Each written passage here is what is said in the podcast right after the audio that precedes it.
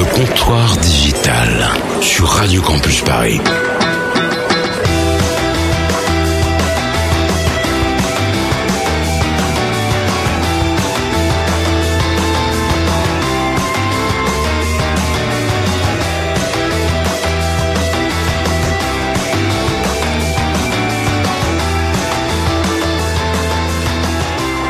Bonsoir à toutes et à tous, il est 20h sur Radio Campus Paris et vous écoutez le comptoir digital. Ce soir, revue de presse avec toute l'équipe. Bon retour parmi nous, Mégane, et merci aux, monsieur qui, euh, aux messieurs qui m'entourent, Stéphane, Greg, mais aussi Vincent. Ce soir, dans notre revue de presse, nous parlerons, nous parlerons ce soir dans notre revue de presse, bien sûr, de la grande école du numérique annoncée par François Hollande pour la rentrée 2016. Oui. Il sera également question dans cette heure d'émission des déclarations de Bernard Cazeneuve sur la surveillance sur Internet. Eh, on en verra. C'est le ministre de l'Agriculture, non Non, Un non, petit non, non. monsieur qui avait une DS. Et également DadDoc Plus, euh, le leader des bloqueurs de la publicité, qui accepterait de faire quelques entorses à ses valeurs contre rémunération de géants tels que juste Google, Amazon ou encore Microsoft. On va en parler. Le comptoir digital, c'est parti sur Radio Campus Paris. Le comptoir digital fait trinquer les cultures numériques. Bonsoir toute l'équipe. Coucou Hello. Bonsoir Salut. Antoine. Est-ce que tout le monde est en place Non, non. Bah, Non, Megan est en train de lire. peu importe. Elle est en train de lire un truc sur le cannabis, c'est ça Oui, c'est ça. Non, parce que Megan est droguée. Ça, c'est pas vrai. Oui, euh, Vincent, qu'est-ce qu'il y a non, je disais, sors tes feuilles. Ah oui, non mais attends, eh, t'es pas tout de suite dans l'émission Vincent, parce que vous allez voir, Vincent nous prépare une chronique Sympathique. Enfin, sympathique, falloir s'accrocher. Euh, Megan nous prépare un petit test surprise. Ah oui, c'est Une petite, l'interro une, surprise. une petite interro surprise que vous pourriez également faire chez vous. D'ailleurs, chez vous, vous pouvez interagir avec nous hashtag Digital sur Twitter. Donc n'hésitez pas à poser des questions sur les sujets qu'on abordera et questions qu'on est- qu'on tentera euh, de, auxquelles, on, auxquelles on tentera de répondre euh, avec euh, avec toutes les personnes qui m'entourent ce soir. Pour commencer cette émission. Notre cher Stéphane, Stéphane qui, Oui. qui, qui nous Pardon, propose un portrait, un portrait tout de suite. Mon cher Stéphane, ton portrait, ton portrait concerne qui ce soir? Bah, J'aurais pu faire le portrait de, de Copé, mis en examen. Au moins, il en aura réussi un. Mais il doit être choqué. J'aurais pu faire celui de Sarkozy, euh, mais on ne tire pas sur une ambulance accidentée. J'aurais pu faire celui de DSK, mais vu le bordel dans son procès, c'est une vraie débandade, et avec toutes ces prostituées paniquées... Ok, c'est facile. 7 sur 7. Paniquées par le contrôle de leur image, j'ai préféré faire silence. Alors, puisqu'il faut faire un lien entre les demoiselles de joie et la data rose, j'ai décidé de faire le portrait de Xavier Niel. Un gars qui s'y connaît en réseau. Pas de prostitution, évidemment, mais en réseau numérique. Xavier naquit en l'an de grâce 1967 ou en l'an moins 15 avant le Minitel selon lui-même à Maison Alfort. Pour ses 15 ans, le petit Xavier reçoit en cadeau un Sinclair ZX 81. C'est notre seul point commun. J'ai eu aussi cet ordinateur, premier contact avec l'informatique, 16 kilos de mémoire. En extension, une vraie bête de course. Dès 1983, Xavier est précoce. Minitel rose précoce, ouais ok c'est facile. Il teste donc le Minitel. Il est alors lycéen et dès 84, il crée des Minitel roses, des pipe shows, des sex shops. Il a tout compris. Quatre ans après, il arrête ses études et se reconvertit vraiment dans les serveurs érotiques et les sex shops, le coquinou. Il a un peu grandi depuis, le Minitel a un peu rapetissé, mais il est aujourd'hui vice-président et délégué à la stratégie d'Iliad, groupe de télécom et maison mère de Free. Là encore, il a tout compris, le garçon. Il est aussi membre. Membre. Quand on parle de Minitel Rose, c'est un peu dur. Stop. Membre. N'allez pas plus loin, C'est monsieur. marrant, dès qu'on dit membre et dur, tu te marres, Megan. C'est pas une habitude, rien pas visiblement. Donc, membre de Free Minds avec Charles Becbédé et Marc Simoncini et d'autres personnes. Simoncini, c'est mythique, hein, au cas où tu saurais pas et où tu te demandes. Donc Minitel Rose, mythique, il y a un vrai lien de cohérence. Et un peu de cul à tous les étages. Dodo la Saumure ne s'est toujours pas prononcé sur son amour pour le Minitel Rose. Il doit être occupé à préparer la braderie de Lille. Bref, Xavier Niel, en 2009, rachète les droits des chansons de Claude François, qui lui aussi aimait les publications coquines. On n'en veut pas à l'Union. En 2010, euh, Xavier investit dans des startups d'information en ligne, notamment Mediapart, Backchiche, dans des sites de musique, Deezer, un truc vaguement connu. Et il s'associe la même année avec Pierre Berger et Mathieu Pigas, qui fait dans la banque quand Pierre Berger fait dans Saint-Laurent. Et ils prennent le contrôle du quotidien Le Monde via une recapitalisation. via une recapitalisation. Oh non, ça commence, Bah, j'avoue que je l'aime bien celle-là. Celle-là, je l'aime bien. Je suis toutes désolé. Mes, toutes mes excuses, Mégane. hein. Via une recapitalisation, genre de du Je groupe. Ils se sont recapitalisés en groupe, c'est franchement dégueulasse. Ils lancent en janvier 2012 Xavier, pas Pierre, dans Saint-Laurent. Ils lancent en Xavier. Ils Tu vas lancent trop loin, là. Non, non, mais autrement, enfin, Saint-Laurent 2012, il serait mort. Enfin, c'est de la nécrophilie, quoi. Non, ils lancent en 2012 Free Mobile. Bon, une petite Ça offre. hein. On, on a vaguement. Oui, de toute façon, s'il est mort, il est consentant, oui. Et quand c'est normal, en même temps, un mort consentant, enfin c'est normal quoi. Vu l'odeur, la décomposition. euh. En mars 2013, Xavier, avec Nicolas Sadirac et d'autres, fonde l'école 42. École dédiée au numérique, au code et spécialisée dans la fessée. Renseignez-vous sur le net pour savoir pourquoi je dis ça. Quelques internautes, je pense, balanceront quelques liens contre les fessées et autres pratiques un peu plus profondes. Aujourd'hui, son gros noyau d'activité c'est pas la fessée, c'est la presse. Quoique parfois ça se ressemble. Puisqu'il est donc coproprio du Monde. Et Xavier a décidé qu'il Il pourrait a bien réussi quand même, ça va. hein. Ouais, ça va. Ça Bon, va, une petite réussite, ouais. enfin, Le monde, quoi. c'est bon, j'ai connu des gens qui faisaient mieux, hein, copé... Non, pardon. Donc, bref, Niel souhaite racheter LCI à TF1. Il voulait le Figaro, mais Patrick Drahi Il va a le fait faire, une- hein, LCI. Ouais, euh, Ouais, tu m'étonnes. hein. grosse Mais- source d'investissement. Ouais, enfin, grosse source de perte. surtout. Oui. Enfin, de C'était de l'ironie, Stéphane, tu n'as pas compris. Mais oui, mais laisse Euh, tomber. non, je comprends pas ce que tu dis, Megan. C'est normal, il n'y a pas de sens. On va le faire chier ce soir, tiens, les bims. Oui, faites-moi chier, j'aime ça. Donc Drahi a fait une offre supérieure à Niel et pas de bol pour le Figaro. Le Figaro restera hors de la portée de Niel. Bref, les, la presse sort des armes des marchands d'armes, c'est plutôt pas mal. Il y a quelques années, au milieu des années 90, 80, 90, on gueulait contre la concentration de la presse à l'époque de Robert Hersan. Aujourd'hui, on gueule moins, c'est normal. Les liens politiques sont moins visibles, mais toujours très présents. Mais du moment où la vitrine est propre, tout va bien, n'est-ce pas Xavier? Bref, Xavier aujourd'hui veut se lancer dans l'immobilier, comme Bouygues. Il a un parcours très similaire à celui de Francis d'ailleurs. Presse, bétonnage, étonnant. Xavier va bétonner la data, la presse. On a intérêt à être vigilant pour qu'elle reste vraiment libre, la presse. Si l'on en si l'on en croit, pardon, son intervention sur Canal Plus lundi dernier, ce sera le cas. On l'espère. Xavier, c'est quand tu veux pour venir nous claquer une petite bise au comptoir et on va parler de tout ça. Merci, Xavier. merci Stéphane. Grégory. Alors, je sais que Grégory euh, a une photo de Xavier Niel au-dessus de son lit, donc. euh, Et pas que- une photo oui. de son visage. Hein, euh, Une enfin, je l'ai vu, hein, je l'ai vu. euh. Enfin, plutôt sur, icône. dans sa phase érotique, ça me. Ah, Alors, c'est c'est aussi au-dessus de son lit la phase érotique de Xavier, mais je vous raconte pas les photos, c'est sale. Non, non, je, je, je voulais Oui, juste Grégory. rajouter un, un point qui est, qui, qui est crucial, c'est que euh, grâce à ce rachat du monde, le monde va redevenir rentable à l'issue de l'année 2015 dans les prévisions. Et c'est quand Rentable même. mais indépendant. Non, Mais peu importe. L'important, c'est qu'ils redeviennent rentables avec des vrais. Enfin, Et c'est important pour la presse papier Oui, également oui, euh, c'est- surtout Mm. ça qui est crucial. Et s'ils veulent racheter LCI, c'est justement pour créer ce qu'on va, enfin une vraie convergence et pour ajouter tout ce qui est vidéo dans le contenu multimédia du monde. Et c'est très positif de d'avoir une vraie vision stratégique sur l'avenir du modèle économique de la presse. Donc bravo justement pour ce rachat qui est plutôt réussi. Très bien.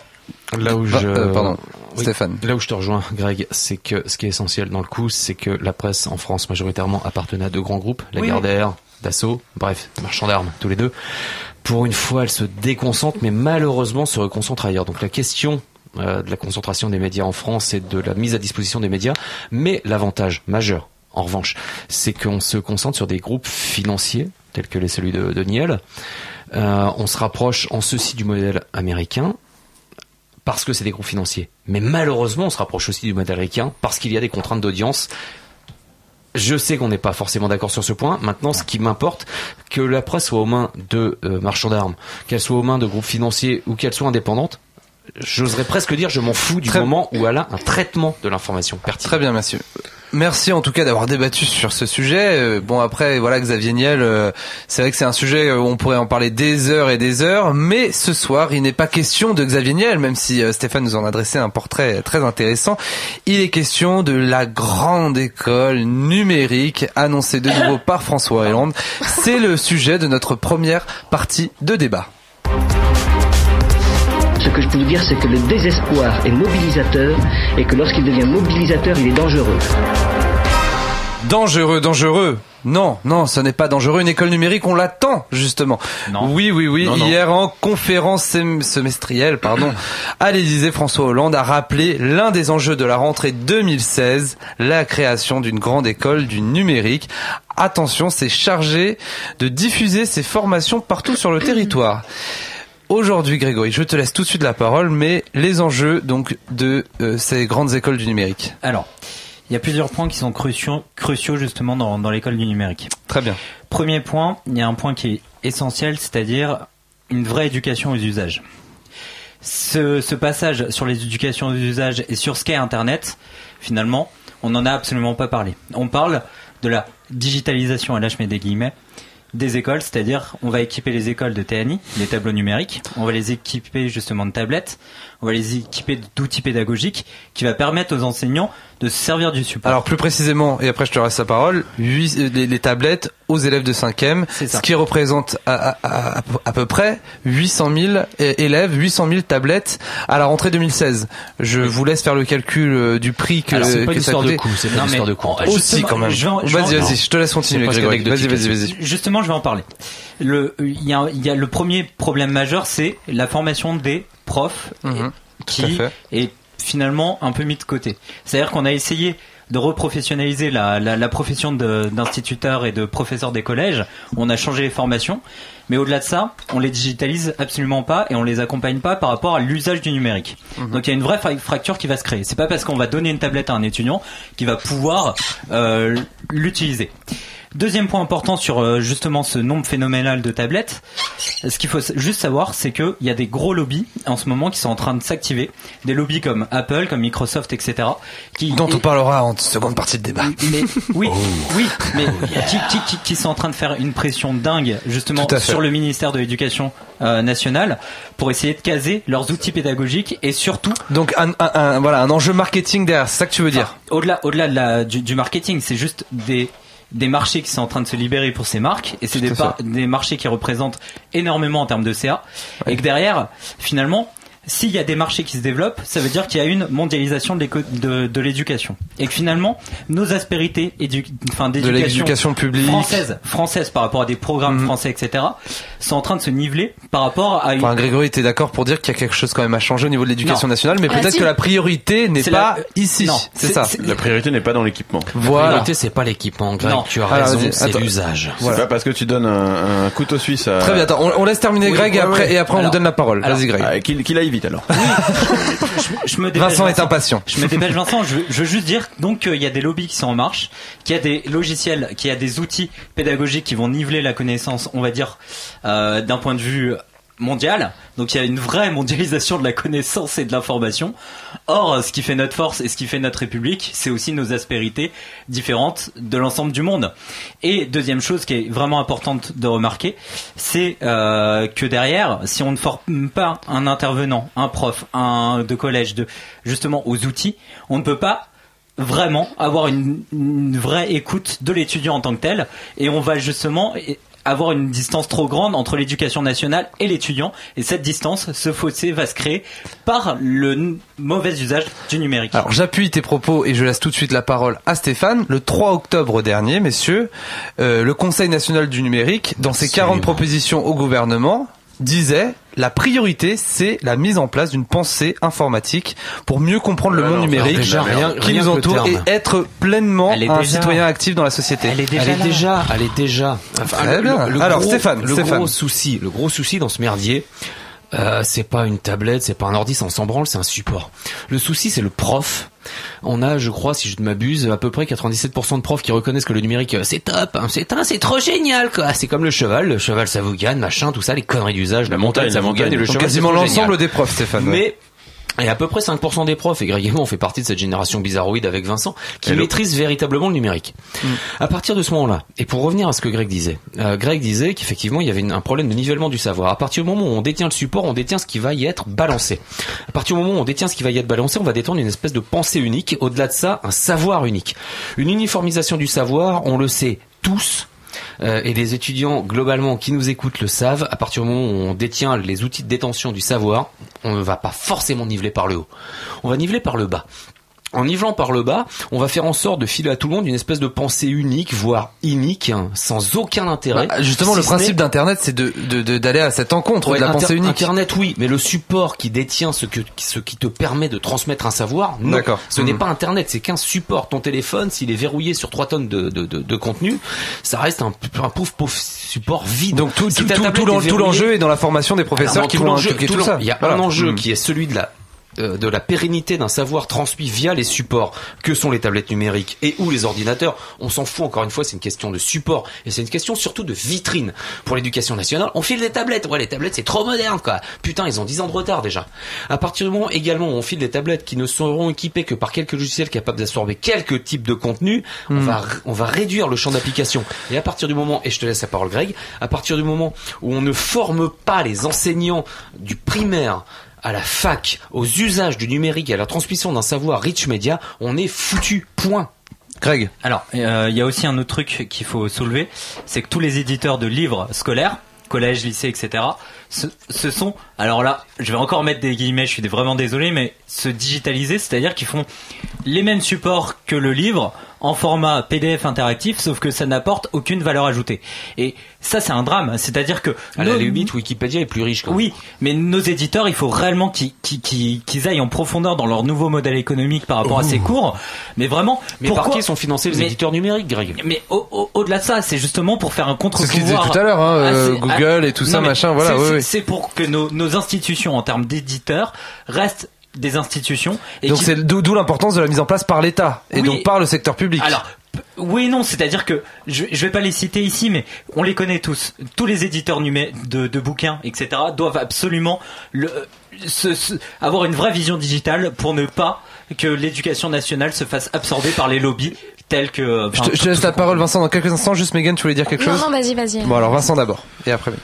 Quelle galanterie, ouais, oh, bravo. ouais, hein. c'est, c'est, euh, c'est pas grave. Mais euh, non, en fait, ce qui est, ce qui est important, c'est que effectivement, ce que disait, ce que disait Greg et ce que disait Stéphane, c'est qu'ils vont filer des outils.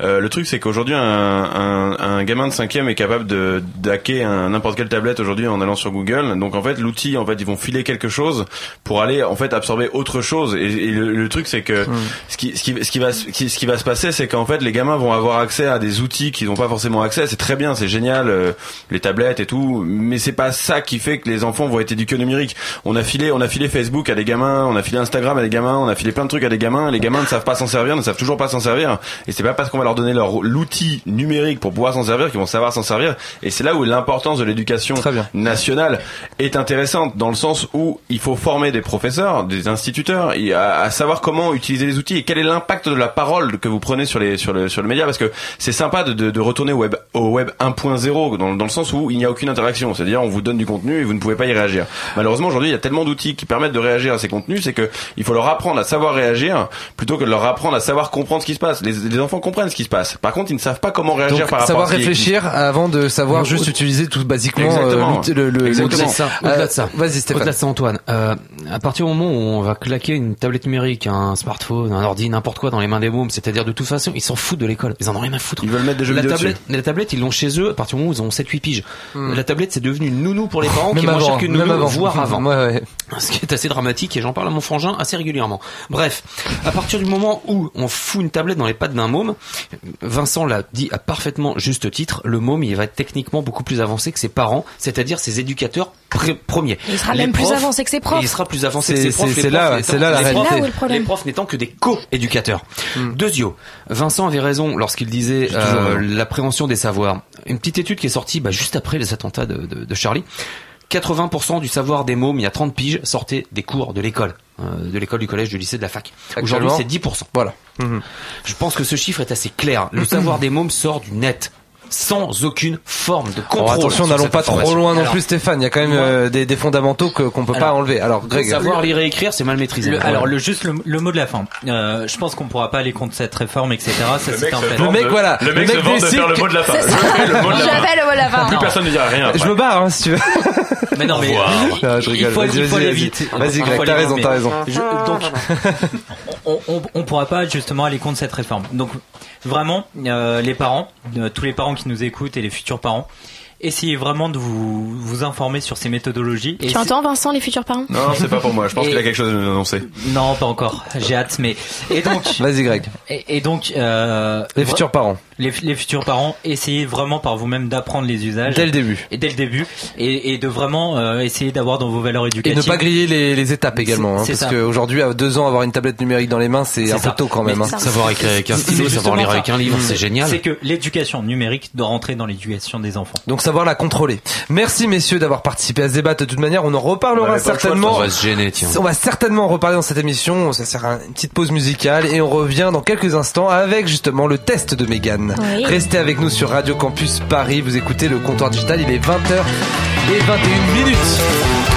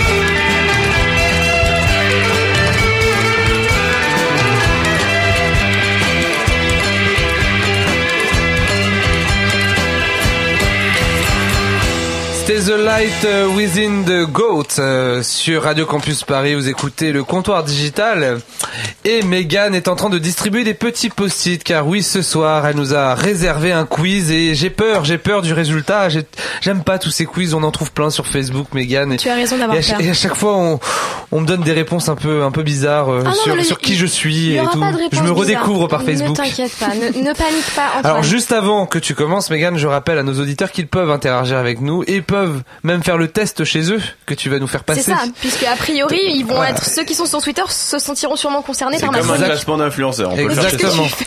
Vincent, c'est pas sur le front le post-it. Ah, pardon. Ah putain non plus Greg. Oh merde. Megan, vas-y. Alors oui, oui, oui. Donc, euh, ce C'est vous. Oh là là, ça y est, vous leur donnez des post-it, ça devient des. Voilà, oh là je- là j'aurais là dû là. distribuer les post-it à la fin, je suis désolée. Bon, un- alors attention ce soir, euh, c'est réunion des addicts anonymes. Ah. Alors pour ne, pas, L'addiction. pour ne pas citer de nom, Antoine est accro à l'alcool, surtout avant l'émission, sinon il est timide.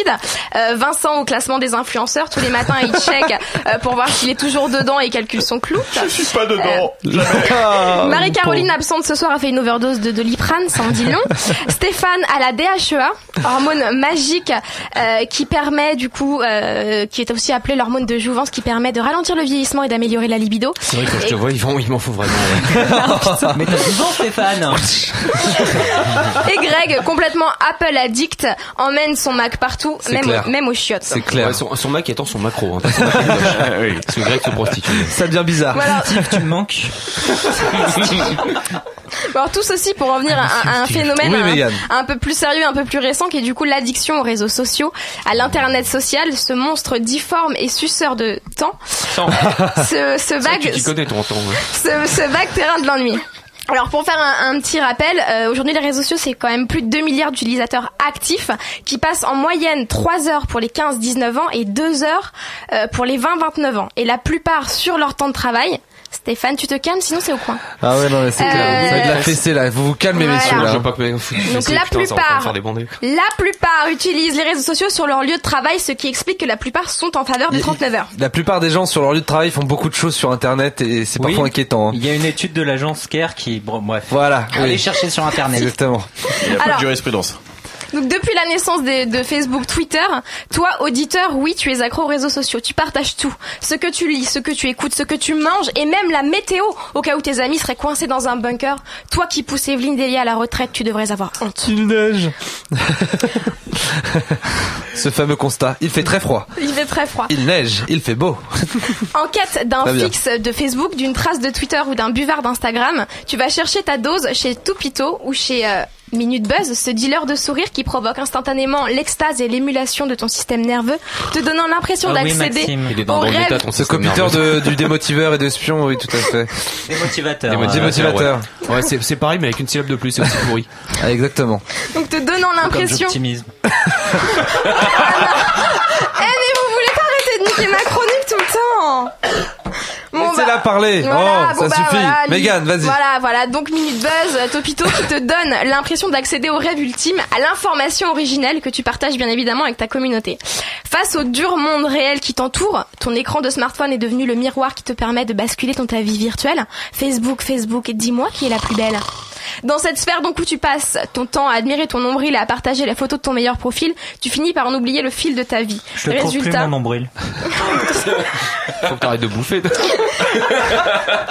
Soyez un peu plus disciplinés, messieurs. C'est la cata ce soir. Mais. Alors, résultat, entre fiction et addition, tu as fait la mauvaise équation. Mais attention ce soir, Ah, messieurs. ah, ah, Ah, il y a quand ah. même des questions parce que. Quand Non. sera-t-il Vincent Non, mais il est venu pour ça. Attention messieurs, ce soir, Qui se pose beaucoup de sera-t-il questions sur lui-même, Vincent, donc il a besoin d'un test comme ça savoir. sera-t-il de votre addiction aux réseaux sociaux Interro surprise Allez. J'ai 73 Alors. de clout et vous Alors, c'est des questions par oui ou par non. Vous, Non, euh, vous mettez un petit bâton si vous avez oui, on fera les calculs à la fin. Ah, super. Et s'il y a Alors. non, je mets quoi Euh, on est à la Tu radio. mets rien. Ah, d'accord. Voilà. Le Tu mets bâton, pas il ton faut gros bâton, combien de millimètres Pas plus de, pas, pas plus de 5 De diamètre, de diamètre. Allez, putain, enchaînez là. Alors, question pas numéro possible. une. Euh, vous checkez vos réseaux sociaux avant même d'avoir avalé votre café matinal. Oui ou non? Les réseaux sociaux ont-ils remplacé Closer dans vos toilettes? Oui ou non? Candy personnes- Crush. Ah, ah, s'il y a quand même des gens qui cochent. Votre premier réflexe devant un plat au restaurant est de le prendre en photo et de le partager avec vos amis. Oui ou non Vous arrive-t-il d'échanger avec une personne sur un réseau social alors qu'elle est dans la même pièce que vous? Ah bah alors ça, ouais, ça vraiment, je vais vous dire, ça arrive très souvent autour de moi et franchement, t'as vraiment l'air d'un con hein, quand tu fais ça. Hein. Voilà, euh, je vais pas dire, mais Charles était tout à l'heure en train de faire des trucs comme ça. Très bien. Euh, réponse numéro, donc question numéro 5. Pour prendre des nouvelles de vos amis, est-ce que vous consultez plutôt leur profil Facebook à la place de leur envoyer un texto Euh, 7. L'actualité, vous la consultez sur Facebook et sur. Twitter Oh le mec le menteur quoi. Ouais, le mec, t'as rien coché. L'actualité sur qui? L'actualité, tu la consultes sur Facebook et sur Twitter? Non. Voilà. Pour vos vacances à l'étranger, il vous est impossible de réserver un hôtel s'il n'y a pas le Wi-Fi? Non. Vous planifiez vos sorties événements via Facebook. de gros mythos, je rêve Si, quoi. si, moi, En fait, oui, je pars pas en vacances. Oui c'est vrai, remarque moi non plus. Ouais, il, vient, il vient chez Euh, moi, il y a le wifi. 10, 9, 9. Votre, votre, euh, votre première réflexion quand vous vous ennuyez, c'est de vous connecter directement aux réseaux sociaux. Ah, ça c'est la question tristesse hein, putain. Voilà. Non, PlayStation. Souvent. Et la dernière, pour terminer, est-ce que vous avez plus de 4 réseaux, euh, 4 comptes actifs sur les réseaux sociaux? Plus de ça. 4. 1, 2, 3, 4. Euh, je suis à 5, 5 Ouais. barres moi. Maintenant, on dit qu'à partir de 7, à partir de 7, oui, vous êtes addict aux réseaux sociaux. Ouais, je suis à deux et demi. Donc toi, toi, je le savais, toi, arrête. Zéro. là. Bon, allez, tu mets des Ah non mais là il y a de la triche Bon, Non, les mais trois n'importe barres. Non, mais je vois pas de café. Voilà. À mon avis, tout ce débat est un débat hypocrite, car tout simplement tout le monde ici autour de cette table est à 7. Me dites pas que vous est passez. à 7 Me dites pas quand vous êtes au chiottes vous jouez pas à Candy Crush. Candy Crush, comme ça. tout le monde Tout monde, tout le monde est à 7 barres, car tout simplement nous sommes le comptoir digital et nous devons être à 7 barres. Au Et oui, je, car- je caresse mon chat, moi. Très bien, merci. Merci beaucoup. Sur euh, Messenger Vincent, justement, c'est à toi, c'est ton moment, Vincent. Oui, Vincent, c'est bientôt l'heure. 5, 4, 3, 2, 1, bonne année Bonne année, bonne année. Taisez-vous, hérétique. C'est une semaine de mise en scène, ça. Ah non, mais on a, on a bossé, on a bossé. Comment pouvez-vous souhaiter une bonne année? Vous vivez dans une dimension parallèle ou quoi? Vous n'avez plus Facebook? L'année vient à peine de commencer qu'on a qu'on n'a pas fait un pas de plus que l'année 2010. Tu vois, j'ai un peu vécu, Antoine, euh, l'année 2014 comme une succession de tentatives infructueuses de tirer la chasse d'eau. Tu sais, ce moment gênant où le gros morceau qui ne part pas. Oh. Merde, il y a quelqu'un derrière. Ah. Pendant que nos horloges atomiques avancent allègrement, nos cerveaux, eux, n'avancent plus. Tu veux une preuve? Laisse-moi te raconter quelques moments que ce début d'année nous a déjà offert. Instant innovation. Un grille-pain qui imprime ton selfie en grillant le pain. Je pense qu'avec ça, dans deux ans, on est sur Mars. Hein. Instant classement. Ouais, c'est une, c'est une sorte de, une sorte de fixette. J'aime pas trop les classements comme, euh, comme l'a dit Megan. Un classement des 150 comptes francophones à suivre sur Twitter est sorti. Non mais sérieux, 150 personnes à suivre. Sans moi les gars. En plus, ils parlent tous de la même chose, partagent les mêmes articles, c'est pire que BFM TV et j'en peux plus de l'interface copite. Arrêtez avec BFM. Euh, instant re-bienvenue parmi nous. Mauvaise nouvelle. Internet va disparaître cette année. Oh, C'est Eric Oh. Schmidt qui l'a dit. Oh bah oui, si, si, Eric Schmidt l'a dit. Bah, patron de Google. oui, c'est vrai. Ah oui, il sait, il sait mieux que vous ce qui va se passer. Et il sait ce qui va pas se passer sur le web. Sauf pour Google+. Il savait que ça allait se passer, mais il savait pas que rien n'allait s'y passer. Pour lui, en 2015, Internet va devenir de plus en plus central et de moins en moins visible. Objets connectés, smartphones, capteurs, etc. Nous sommes ravis de voir que sa décryogénisation s'est bien passée. Bienvenue en 2015, Eric. Instant algorithme. Comment parler de 2015 sans parler de Facebook et de son algorithme? Celui-là même que tout le monde déteste. Utilisateur, community manager, annonceur. Bon, surtout les community managers. Ça marque? Bon, pas la lessive. hein. Notre plateforme mettra en avant le contenu pertinent. Mais comment est jugé le contenu pertinent? Par son nombre d'interactions, likes, partages, commentaires. C'est-à-dire, bah, un contenu con, mais lol, sera pas très partagé. Il aura donc plus de chances d'être vu, donc lu, donc liké, donc partagé, donc commenté. Comment ça, le serpent se mord la queue? Non, quand même pas. Oh non, pas la queue de marque, surtout pas. Facebook dit avoir 600 évaluateurs, qui voient 30 posts aléatoires à chaque connexion. 600 évaluateurs, hein 30 posts par connexion, vous imaginez le délire mais ça reste toujours subjectif hein, comme sélection, surtout sur le milliard de contenus qui se trouvent sur Facebook. Bref, un petit exemple? Une vidéo de Norman, vous connaissez Norman? Ah oui. Ouais, ouais, donc- arrêtez, il est marrant quand même. Bah, il est marrant. Normand. bah. Ah, bah, sa vidéo, sa, sa vidéo. Elle- vous êtes vraiment des hypocrites dans cette émission. Vous vu, assumez pas du tout. Hein. Non, non, il, est mauvais, je l'assume, hein. j'aime pas ce mec, point. Bon, euh, Toi t'es personne. je suis pas mégal, laissez-moi moi. laissez-moi parler. Oui, ça on le sait. Non, juste Stéphanie, il est plutôt euh, Anne Romanoff. Ouais, voilà. Ah c'est J'aime les robes rouges, surtout quand tu la portes. Bon bref, une vidéo de Norman va donc être plus vue qu'une vidéo d'y penser de Bruce. Sujet incomparable de par la cible et par les thèmes qui sont traités. Forcément, un adulte qui parle de problèmes d'ado et un adulte qui parle de problèmes de physique. Quantique. Fais ton choix, le contenu est là. Et vu comment ça avance, des vidéos du type euh, il donne 100 dollars à un SDF et ce qui va se passer à 2 minutes 30 n'est pas du tout truqué et ça va vraiment vous surprendre. Franchement, on va en avoir quelques-unes. Démotivateur. Ah Si l'algorithme de Facebook est basé sur l'activité des gens, c'est peut-être pas lui qu'il faut changer. Je vous ai perdu? Non, mais sûrement non. pas. Ça, ça va Plus un. C'est pas comme si on était vendredi soir et qu'on était fatigués. ouais. Bon, bref, si tu veux un meilleur contenu sur Facebook, euh, il vaut mieux choisir mieux tes amis et ne compte pas trop sur Marc pour changer les choses. Je rappelle que des émissions comme les ch'tis à Mykonos sont toujours programmées, mais personne n'est obligé de les regarder. Ouais, mais ça baisse en audience. Hein. Les points audience Ça dans quelques instants. audience. Tu veux le buzzword de l'année? Vas-y. Ouais, je te le donne. Le buzzword de l'année, c'est le marketing vidéo. Je l'ai vu passer récemment comme la tendance de l'année. Mais c'est quoi le marketing vidéo, Vincent Bah, c'est du contenu qui bouge, avec de la musique et tout. Mais attends, le content euh, marketing, c'était pas déjà la tendance en 2014 Si, mais c'est pas pareil. En 2016, on aura peut-être le sound marketing. En 2017, le selfie marketing. En 2018, le braille marketing. En 2019, le sol élastique marketing. Et en 2020, le bon sens marketing. là, là, là. Parce qu'en fait, tu vois, le, le bon sens marketing, parce qu'en fait, il y a un moment où les mecs qui font les tendances en auront peut-être marre de se mettre du pognon dans les poches en se foutant de la gueule des gens et des clients, et ils arrêteront de nous bassiner avec des nouveaux concepts marketing pour faire vendre du papier, de la stratégie des noms de domaine. Vivement 2020. Instant sociologie de comptoir. Ah bah J'ai oui. du mal à le dire sociologie. Ouais, sociologie. Bah en fait, euh, il- je me suis fait violer, j'ai l'impression. en 2015, nous allons parler de la génération Z. Ah Je vous rappelle que le comptoir digital est Non, non, responsable. non, A fait une, une émission sur le, la génération Y. Ouais, ouais. Et maintenant c'est la génération c'est la Z. génération Z. Bah, Alors ouais. qu'on fasse une émission dessus, c'est obligé. Ouais, mais, Sinon, ça va durer une minute dose, hein. y a rien à dire. le truc, le truc, bah, je t'ai- en fait, je vais la faire maintenant, l'émission. Ça te va? Très bien, vas-y. Vas-y, vas-y. Donc, Ça euh, nous arrange. ouais, ouais. On a d'autres choses à ça, dire. ça- ça va résumer les choses. En fait, Challenge a publié cette, cette, cette semaine un article prenant que cette dernière allait semer la pagaille dans l'entreprise. Ah là là. Ah ouais, non, non. Et on a pu conclure cela grâce à The Boson Project et BNP Paribas qui n'a pas mis d'argent là-dedans évidemment. Parce qu'ils ont réalisé la première étude sur la génération Z avec 3200 jeunes. L'entreprise Comment s'improviser sociologue euh, pour, L'entreprise pour tout et pour rien quoi. 3200 jeunes. Ils avaient quel âge? Bah attends, j'y arrive, j'y arrive. C'est ça, parce que Génération Z. Ah bah, en fait, la pas, en génération fait. Z est, est basée entre normalement les 10 et 10 jours, on sait pas trop. On s'en. Ouais, on sait pas. C'est encore à définir en, En fait, ce qui est intéressant, c'est que la seule expérience que, que les gamins qu'ils ont interrogés, en fait, la seule expérience qu'ils ont eue, en fait, dans l'entreprise, est un stage de troisième, souvent dans des milieux professionnels qui les intéressent pas vraiment, parce qu'à cet âge, on n'a pas encore appris à être qui on a envie d'être. Et tu prends ce que tu as. Hashtag piston.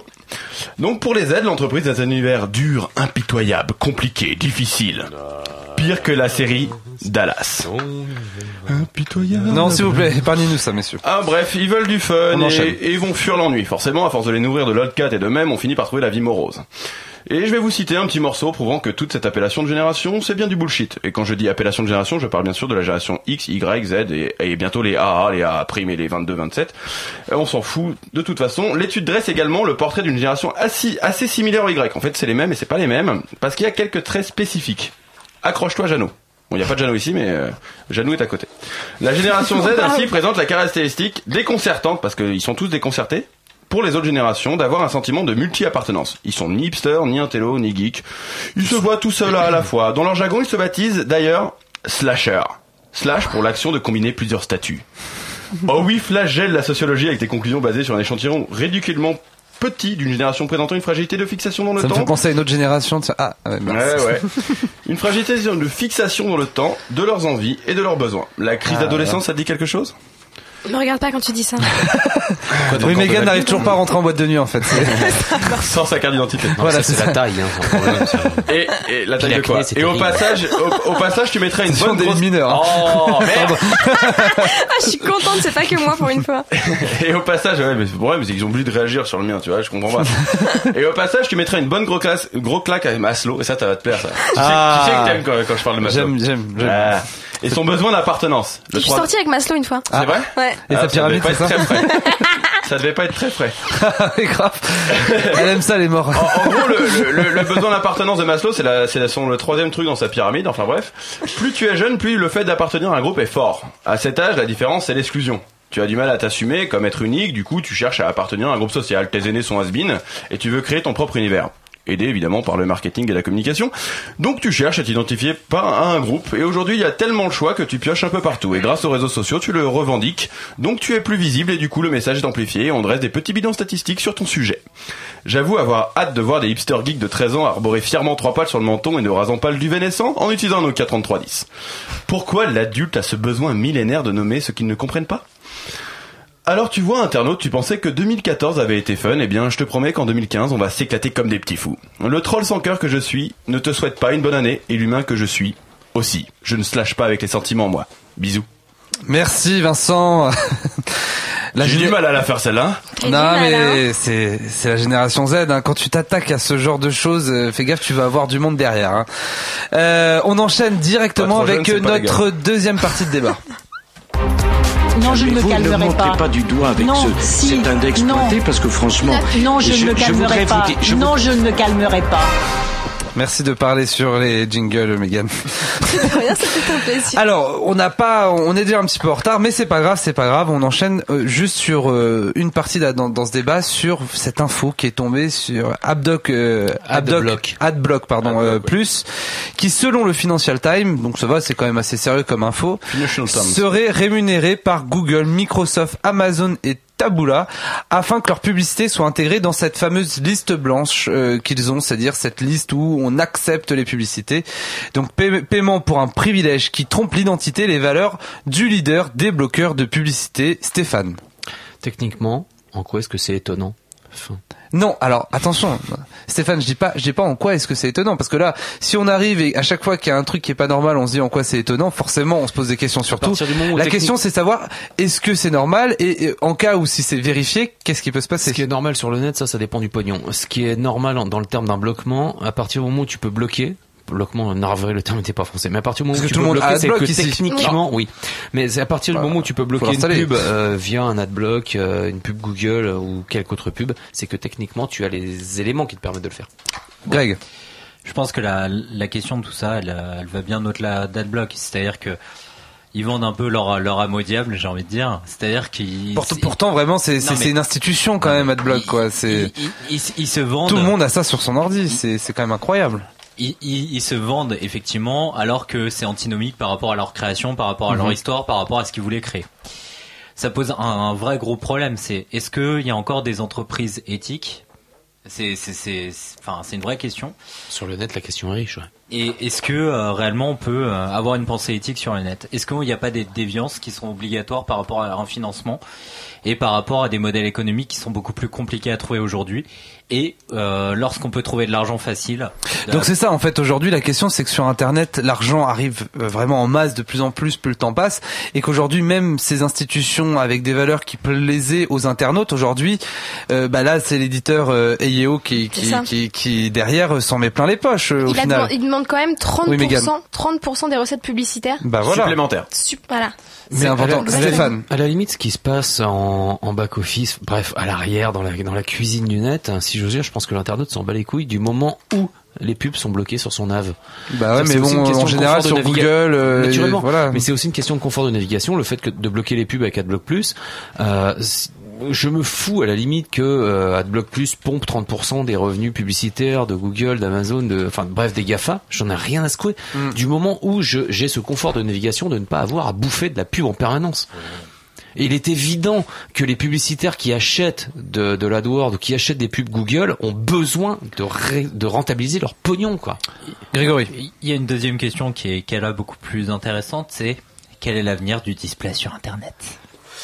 Ça, on se fera une petite émission dédiée là-dessus. D'accord, oui non bah oui, je pense boulot, voilà. ça. ouais. On n'a pas trop le temps, c'est vrai, d'en parler, mais en tout cas, voilà, Adblock euh, qui euh, vend un petit peu son âme au diable, mais c'est vrai, et là-dessus, je relance Stéphane, on n'est pas étonné, finalement. Aujourd'hui, c'est quelque chose qui Ah, faut bien que paraît... les mecs bouffent en fait. Hein. Ouais, non, mais je pense, mais, je euh, pense qu'il était pas malheureux non plus, c'est juste Ah, que, voilà, pas. derrière, c'est une offre euh, qui se refuse pas, tout simplement, et que derrière, ils ont mis Tu les moyens. déjà vu dire un truc comme ça euh, de sans ironie Non, mais oui, j'avoue, c'est vrai, excuse-moi. Très bien, on va se, on va se faire une pause musicale et on se retrouve dans quelques instants. You know I'm pure in my mind and my body's fine, but in my soul I know I'm a better half crip. Yeah, I'm great in my mind and my body's fine, but in my soul I know I'm a better half crip. Yeah, I'm great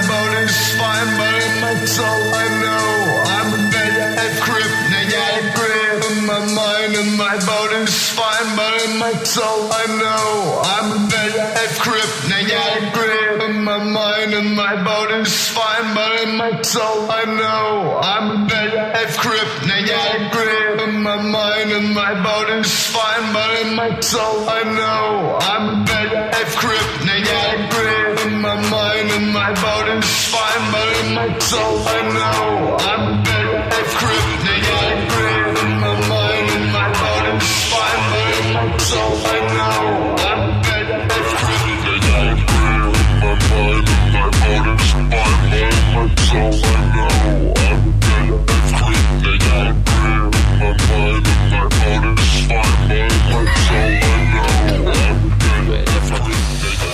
C'était Négative Creep de Kudlan. Tu m'étonnes. Sur Radio Campus, vous écoutez toujours le comptoir digital. On va se dépêcher parce qu'on n'est pas en avance. C'est le moment de la chronique du Dr Web.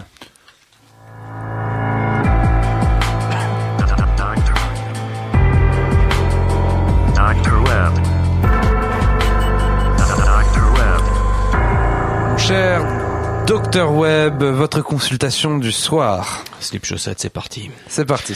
Chers auditeurs, chers chroniqueurs, chers caricaturistes de Mahomet, monsieur le juge d'application de la censure. Bonsoir. Bonsoir. Bonsoir. Quand, le 7 janvier, une bande de tarés assassins se revendiquant d'Allah allait assassiner des dessinateurs de Charlie Hebdo, on aurait pu penser que la culture dans son ensemble soutiendrait ce mouvement qui naissait, celui de lutter contre les obscurantistes. Chers tarés des différents dieux qui soumettent et annihilent l'humain, sachez une chose, le blasphème c'est sacré. Eh oui. Mais quand je parle d'obscurantistes, ce sont les tarés d'Allah qui refusent qu'on caricature Momo le prophète, les givrés du bénitier qui refusent le mariage pour tous mais veulent la sodo entre cousins, les givrés lamentables de Yahvé préférant les lamentations explosives à la valorisation progressiste des valeurs prônées par la religion, bref, les fanatiques, c'est malade, la seule solution pour lutter contre eux, c'est l'esprit, l'art, la culture, le savoir. Ils en ont peur, normal, ils ne pichent pas. Il ne piche pas ce qui fut écrit par Dieu et Allah a arrêté ne pas ce qui fut écrit par Dieu pardon et Allah a arrêté de tourner des films depuis que Disney a racheté Star Wars. Et François regarde Dorcel sans les mains, l'œil torve rivé sur une église qui refuse la caricature alors qu'il appelle au recours possible à la violence. Bref, avec des gens qui préfèrent croire que savoir, on est mal barré. Et ceux qui préfèrent savoir baissent leur robe de bure mentale pour offrir le fondement de la culture et le leur à la religion devant laquelle ils se soumettent. Évident que nous allons nous en sortir avec de tels représentants d'une culture déjà moribonde qui finira de crever dans les mains des glouglouteurs des pages culture de Libé gonflés à l'ego. On va balancer quelques exemples en vrac et pêle-mêle. L'affiche de la pièce de théâtre Lapidé n'a finalement pas été placardée à Paris et le spectacle a été reporté de plusieurs mois. D'ailleurs, selon Christine Boutin, on ne dit pas lapidé mais le PD. Il faut parfois savoir regarder la pierre qu'on prend dans la tronche avant de s'intéresser à la poutre sur laquelle on crucifie les libertés. Mais chez Casto, il y a tout ce qu'il faut, pierre pour lapidation et planche pour crucifixion. Le roi Merlin et vos envies prennent vie si vous croyez en Dieu, sinon les pieds, dans, les pieds dans le béton avec la farge et on vous égorge en place publique avec Black Decker, blasphémateur mais il ne faut pas heurter la douce sensibilité des assassins, des égorgeurs, des empêcheurs de penser. Pour ça, ils ont une solution, les fous de Dieu, ils décapitent les femmes et tuent des mômes. Mais il ne faut pas non plus outrer les pauvres petits extrémistes. C'est sensible une Kalachnikov, nom de Dieu, nom d'Allah et nom d'Yavé, comme ça, avec ces trois blasphèmes. Pris de gros, on est tranquille. Les cultureux veulent donc ne pas raviver les tensions. Rassurez-vous, chers gens de la culture, ils n'ont pas besoin de vous, les fanatiques, pour tuer. L'intelligence doit passer l'arme à gauche et découvrir le goût délicat du 762 dans la tronche pour comprendre que Dieu est amour. Allez, d'autres exemples.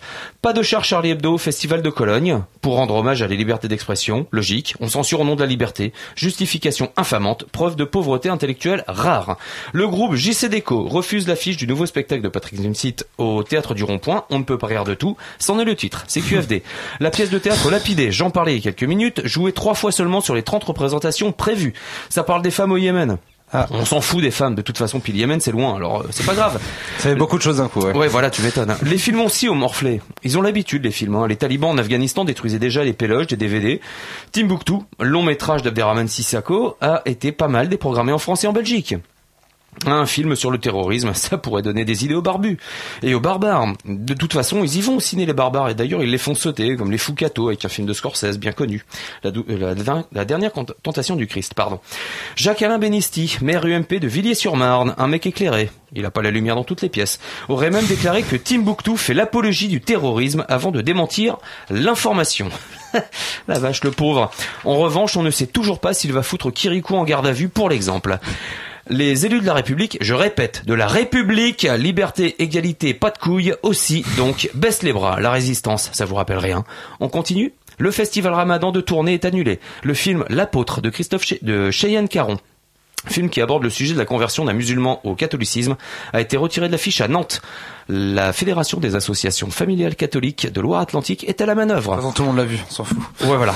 On vous rappelle, chers gens, que nous sommes dans un état laïque. La loi de 1905 n'est pas faite pour utiliser sous, n'est- pour être utilisée sous forme de rouleau dans vos chiottes. Ce n'est pas du papier Bible. Une expo annulée à Louvain. Louvain-la-Neuve, en Belgique, en hommage à la caricature et à Charlie Hebdo. Annulé. Idem en Angleterre, la presse refusait de diffuser, en les floutant, les caricatures de Momo le prophète. D'ailleurs, les assassins sont plus prophétichistes du turban décérébré que musulmans. Voilà, voilà, voilà. La culture perd en courage ce qu'elle gagne en soumission à la terreur imposée par quelques assassins déjantés et quelques principes de précaution. À une autre époque, on appelait ça résister. Jean Moulin vous remercie, les dessinateurs de Charlie Hebdo aussi, et vous emmerde en passant. Vous vous soumettez, vous obéissez au manque de courage, de force politique, sociale, quand la culture est là pour vous faire grandir en société. Tant pis. Vous regarderez Joséphine Ange Gardien. Et voilà. Cette espèce de Je me disais, mais où est-ce qu'elle est dans sa chronique. T'inquiète pas, elle arrive. Ça se voit pas les nanes. Mais de toute façon, cette dope, Oh là là, cette, non. cette dope télévisée de toute façon est aussi apostasique puisqu'elle met en scène un nain de jardin déguisé en ange. Blasphème N'oubliez pas que les tarés brûler déjà des bibliothèques, font sauter des bouddhas millénaires en Afghanistan, foutent le feu des cinémas, bref, les intégristes sont des lèpres, des concerts dégueulasses à éradiquer, la science et les arts sont leurs ennemis. Ne leur faites pas l'erreur de leur donner raison. Toujours est-il que si vous avez la trouille au point de ne plus savoir où sont les priorités, alors passez une bonne soirée devant Cyril Hanouna. Il n'est pas segmentant, il plaît à tout le monde, il est mauvais et racoleur, sans intérêt et ne risque pas d'être accusé d'intelligence avec l'ennemi. On a la culture morte qu'on mérite d'avoir. Merci, Bonne mes, soirée. merci mes petites mes beautés. petites beautés. voilà, on a eu la même référence. Allez, bim, nous on aime Cyril Hanouna. Oh là là. Pas moi. Comme tu es pédant. Moi, je Merci le bien. docteur Webb. Fais de la peine, vas-y, casse-toi. Très bien placé celle-là. Ah, était bien, ouais. Pas dégueu, très bien, hein, pas dégueu. Merci, oui, c'est vrai, à Corentin, qui est notre réalisateur ce soir, mais on embrasse Charles également, hein, qui est à Londres Charles. en ce moment. Grégory, Grégory, tu voulais nous parler de quelque chose, j'optimisme. Ouais. Vas-y, Grégory, non, je te laisse la c'est- parole. c'est- c'est- c'est- Lance le débat. C'est la petite publicité que j'aime bien du moment. Euh, vous savez, ces publicités qui nous font euh, vraiment apprécier le fait de travailler dans, dans la communication, dans, le- dans le secteur un petit peu Mais de- digital, tout De ça. quelle tout ça. publicité s'agit-il Parce qu'il y en a tellement. Alors, euh, cette Des- des publicité, publicités de c'est- merde. De- C'est toi qui l'as qualifié comme ça, hein, mais bon, bref, vous. vous J'en ai vu une passer là pour Honda qui était pas mal là. euh, Oui, bon. Petite vidéo sympa là. En tout cas, Le c'est. mec de Street Fighter Ouais, ouais, c'est ça. Non, c'est c'est- Merci Vincent. c'est la pub avec le petit hashtag euh, j'optimisme. J'optimisme. Ah oui. On Euh, dirait un slogan de Ségolène Royal, c'est bien. Alors, C'est euh, B- Becherel a fait la même chose avec Généalogisme. Attends, on ferait chier à tout le monde ce soir. hein. Je connardisme. voilà. Donc, juste, euh, quand on met un hashtag, on est bien d'accord que c'est pour se retrouver sur les réseaux sociaux. Oui. Être Hein référencé. Euh, on est bien d'accord que le réseau social euh, qui justement permet de diffuser des hashtags, c'est plutôt Twitter. Oui, je Tout à confirme. fait. Donc jusque là tout Et va maintenant bien. Facebook. Sauf que oui, bon, Bah oui. euh, Tous sur Instagram. ah, ou- ou- Merci sur- Megan parce que elle est, spécialiste du, du Du hashtag. hashtag. Alors, si tu veux, si. Tu veux pour toi sur Instagram, tu pourras mettre des hashtags stylés. Still hey. hein, Posé. Au, ca- au calme. Mais en tout cas, en tout cas, juste sur Twitter, on, on est d'accord aussi pour dire que sur Twitter, il y a beaucoup de trolls, un peu comme euh, Vincent. Vincent, comme. Vincent. Voilà, hein. exactement. Et, et, et que les gens, par définition, sur Twitter, aiment bien dire du mal sur les choses. Oui. Hein Euh, dans, dans une euh, vision globalement pessimiste de la société, etc. Il va t'en mettre plein. Il va t'en mettre plein la gueule. Dans tiens. une autre vision où on peut considérer que Vas-y, charge-le, que charge-le. les, on va dire que les- établissements de distribution comme Carrefour, Auchan, etc. sont pas trop aimés de la, de la population. Non, mais il consomme quand même. Une victime facile. Je, je- enfin, je, j'estime juste que cette campagne de communication est un gros raté. Et c'est un gros raté pourquoi? Parce que encore une fois, ne pas s'apercevoir que les gens souffrent et qu'à la fin du qu'en France il y a quand même 8 millions euh, de personnes qui vivent en dessous du seuil de pauvreté.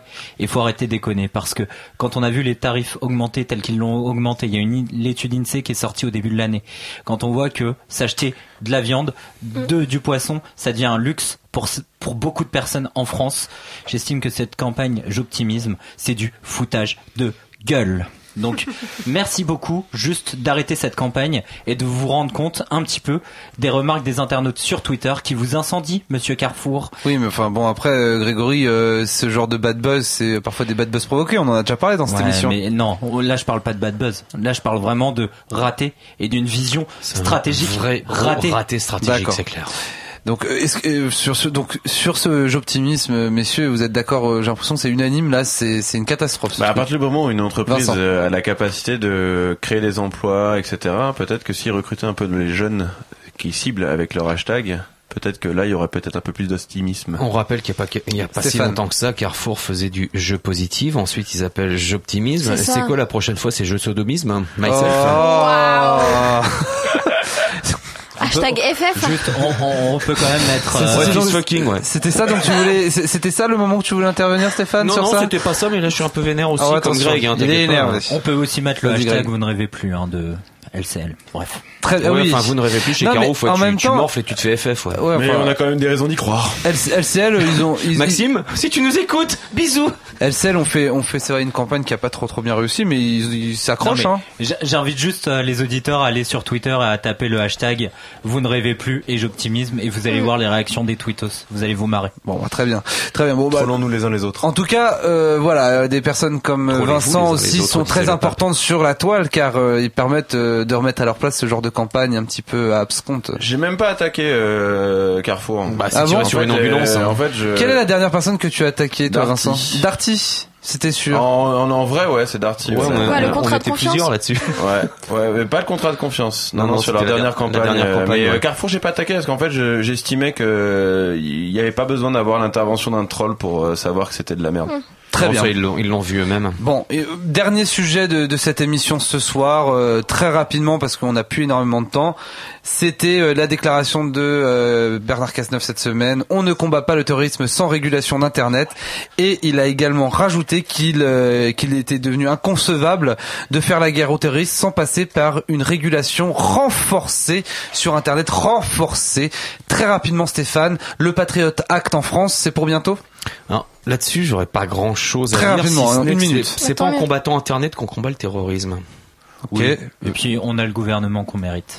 D'accord. Non, bah, en tout cas, et, sachez quand même qu'il est on est en mesure aujourd'hui de s'inquiéter parce que on sait toutes les dérives du Patriot Act aux États-Unis et donc arriver en France avec ce côté émotionnel par rapport aux attentats de début janvier, euh, on est quand même en droit de on a- s'inquiéter. on a déjà pire les que le dérives, Patriot etc. Act, on a déjà Ouais. pire en France que le Oui, il y a déjà une régulation. non, Alors Vincent, En fait, il y, a- juste une précision, c'est que euh, ils ont mis un, ils ont mis un dispositif en France hein, qui est de 50 personnes qui va euh, normalement contrôler Internet. 50 personnes, c'est bien? C'est pas Adopi. Hein. Ah oui, c'est vrai, c'est ce chiffre là, vas-y, influenceurs. 50 Ouais, c'est- c'est personnes. 50 C'est ça. Personnes et en fait, euh, 80. Alors ça c'est intéressant euh, Vincent, vas-y, et 50 en- personnes. 50 personnes qui vont qui va voir Internet, c'est-à-dire Parce qu'il y a, il y a il y a- 3000 personnes à surveiller en France selon euh, Manuel Valls hein, pour, Oui, mais euh, en pour fait, lutter c'est contre le c'est terrorisme. pas. Donc, Grégory 50 Nadalek en personnes. fait partie, surveillez-le. Ah bah en- attention, il est sur le dark. Et en fait, le, le Royaume-Uni a mis exactement le même euh, dispositif. Dispositif. en place, sauf que là, il y en a 1005. Donc en fait, le truc, c'est qu'ils ils sont juste trompés de combat, en fait. Mais ils, ils pourront faire des heures sup ou pas? Euh, non, ils Non, sont il faudra fonctionnaires. demander- Il faudra demander les RTT. Non, Non, non, mais ça, c'est en récupération, c'est vrai comme On ne combat pas le terrorisme en combattant Internet. L'effet stressant, putain, on en a suffi- suffisamment parlé ici, quoi. Bon. Merci, merci messieurs. En tout cas, merci pour ce dernier chiffre, Vincent, qui est très intéressant. Euh, merci fois, je dis à un truc utile. merci à tous. Euh, merci à Vincent, merci à Stéphane, merci à Megan, merci à Grégory, merci à notre réalisateur. juste Restez, restez, Attendez. restez, restez sur Radio Campus Paris, car tout de suite c'est la souterraine. L'invité de ce soir, c'est Mehdi Zanad, qui va jouer, qui va jouer quelques morceaux en direct. Restez sur Radio Campus Paris. Il est bientôt 21h. Nous vous remercions de nous avoir écoutés. Allez, applaudissements à la semaine prochaine.